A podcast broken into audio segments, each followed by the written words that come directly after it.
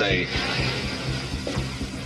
different kinds of dancing, a waltz, a rumba, a foxtrot, a frog, all are perfectly legitimate forms of dancing that the influence does.